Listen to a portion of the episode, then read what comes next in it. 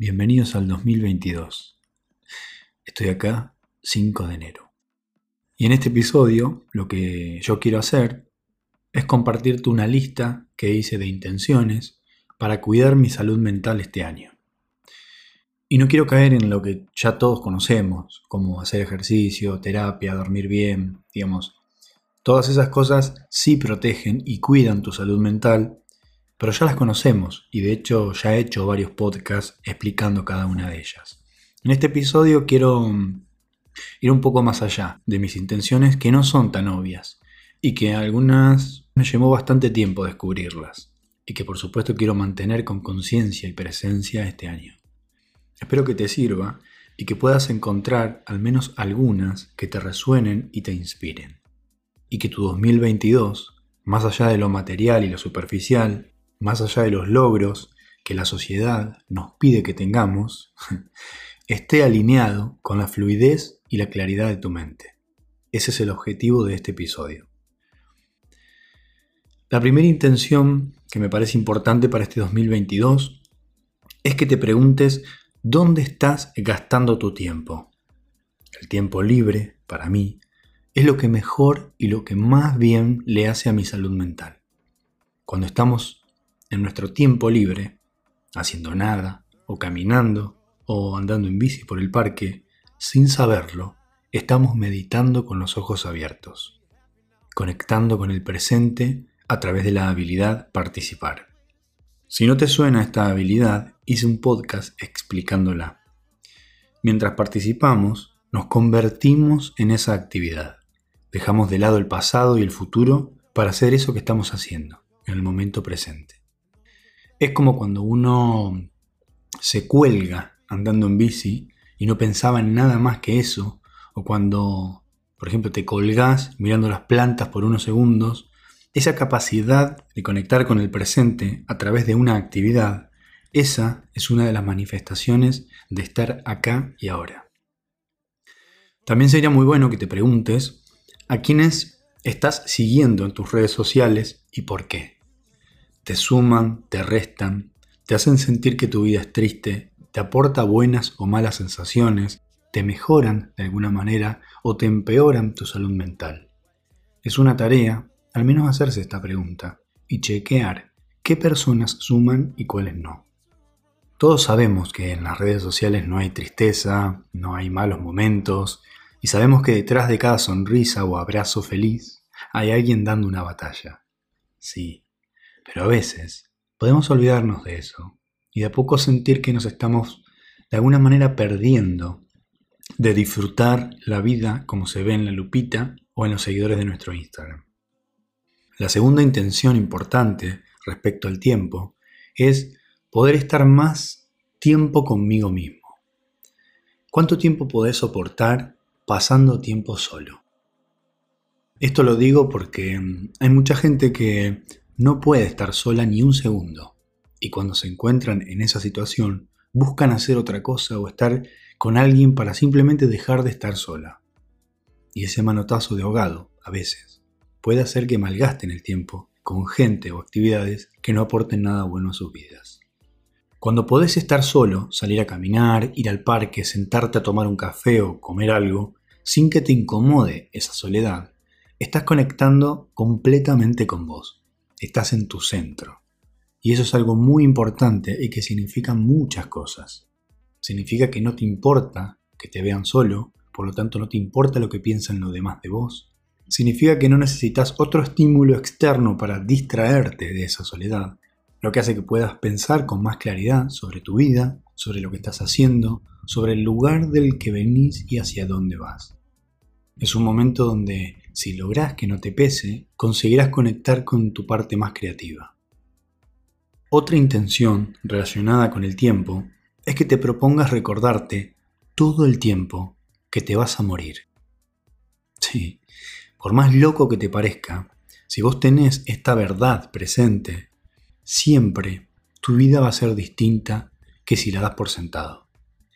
La gente que no tiene presente la muerte es muy distinta a las personas que sí la tenemos presente, que la honramos y sabemos que estamos de alguna manera transicionando en esta dimensión.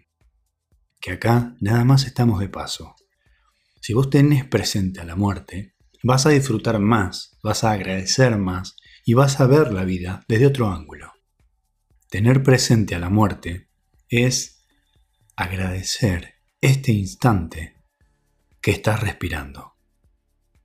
Nosotros los mortales solo tenemos de inmortal los recuerdos que nos llevamos y los recuerdos que dejamos.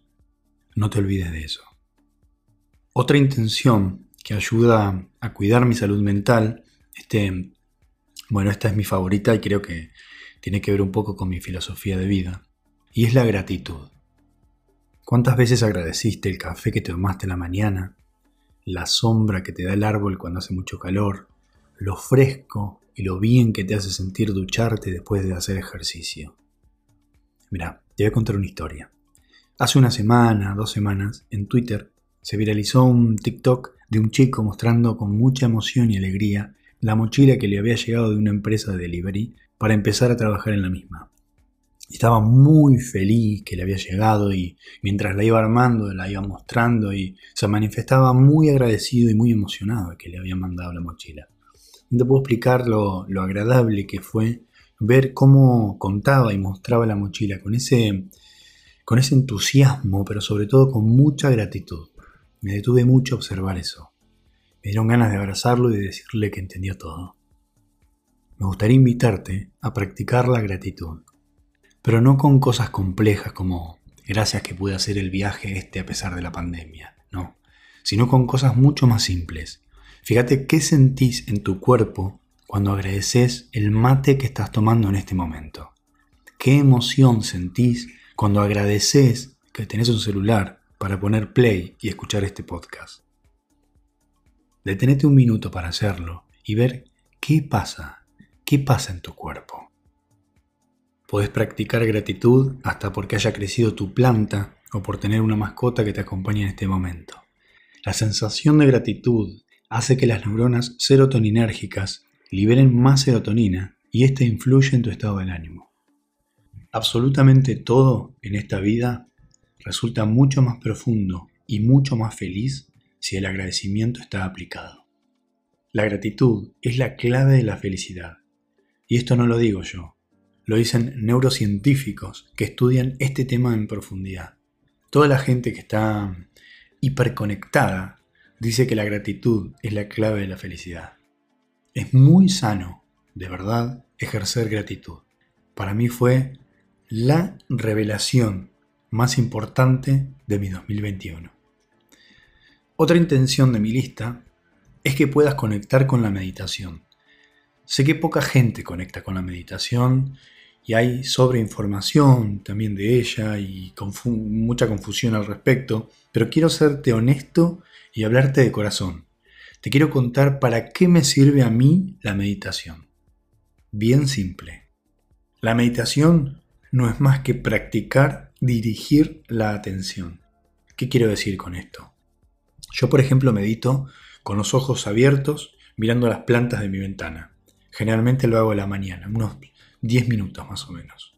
Cuando lo hago, estoy observando las plantas, es decir, practicando la habilidad observar. Si querés profundizar más sobre esa habilidad, también la desarrollé en otro episodio.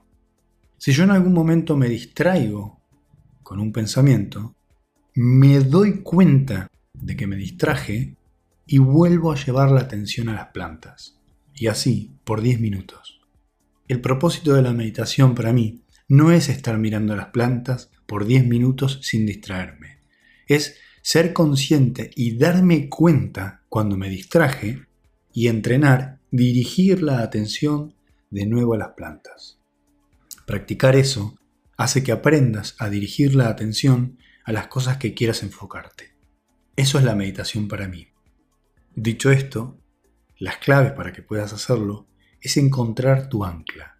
Mi ancla es observar las plantas, pero puede ser también, si lo haces con los ojos cerrados, tu respiración, recitar mentalmente un mantra, una canción o lo que a vos te guste. El ejercicio entonces será atender a tu ancla y cuando tu atención se vaya para otro pensamiento, darte cuenta de eso y volver a llevar tu atención de nuevo al ancla. Practicar eso por 10 minutos al día va a permitir que con el tiempo te sea más fácil atender las cosas que quieras atender, como leer, estudiar, trabajar o hacer cualquier otra actividad sin tener la cabeza en otro lado. Esta intención creo que es súper importante, como sea que concibas y de la forma en la que lo quieras llevar a cabo, invítate a intentar hacer el ejercicio de la meditación y que siempre te mantenga conectado con el presente. Otra intención, si me entendés lo que voy a decir, estoy seguro de que va a cambiar tu visión de las cosas. Hay muchas veces que no le podés poner nombre y apellido a las cosas que te duelen. Y verlas y aceptarlas es un gran paso. No te hagas cargo de las cosas que no podés controlar o están fuera de tu control. Aceptar radicalmente las cosas que no salieron como queríamos y que no hay manera de cambiarlas. Por radicalmente me refiero a aceptarlas realmente, con el cuerpo y con el corazón. Significa que no te resistís a esa realidad que no puede ser aceptada. Cuando logres dominar esa habilidad, tu salud mental te lo va a agradecer. Para practicar aceptación radical, puedes escuchar varios episodios que hice sobre esta habilidad, y como toda habilidad, hay que practicarla con tiempo y perseverancia. Un consejo muy útil es que empieces a aplicarla con cosas cotidianas y simples del día a día. Otra intención muy importante es que te propongas poner mucha atención a tu energía sexual. Si estás en plenitud, feliz, satisfecho sexualmente, como sea que manifiestes tu sexualidad, es muy importante que no sesgues con situaciones moralistas la manera en cómo manifestas tu sexualidad. Pone atención a esa satisfacción. Solamente te voy a decir, libérate de prejuicios y busca esa satisfacción. Porque si prestas atención a la importancia de la energía sexual en relación a muchas otras cosas de tu vida, te vas a dar cuenta de lo fundamental que es esa energía. Otra intención es que te invites este 2022 a hacer cosas distintas. Esto es muy importante porque va a hacer que tu vida sea más divertida. Invítate de verdad a experimentar algunas cosas distintas que nunca hiciste. Yo creo que eso es muy sano y creo que es muy positivo porque se vuelve emocionante. La vida se vuelve más emocionante cuando hacemos algo que no es lo convencional a ver qué sale de eso. Bueno, me gustaría de verdad que te sientes a hacer tu lista de intenciones. Las intenciones nos dan dirección, nos dan un motivo, nos dan ganas de hacer cosas.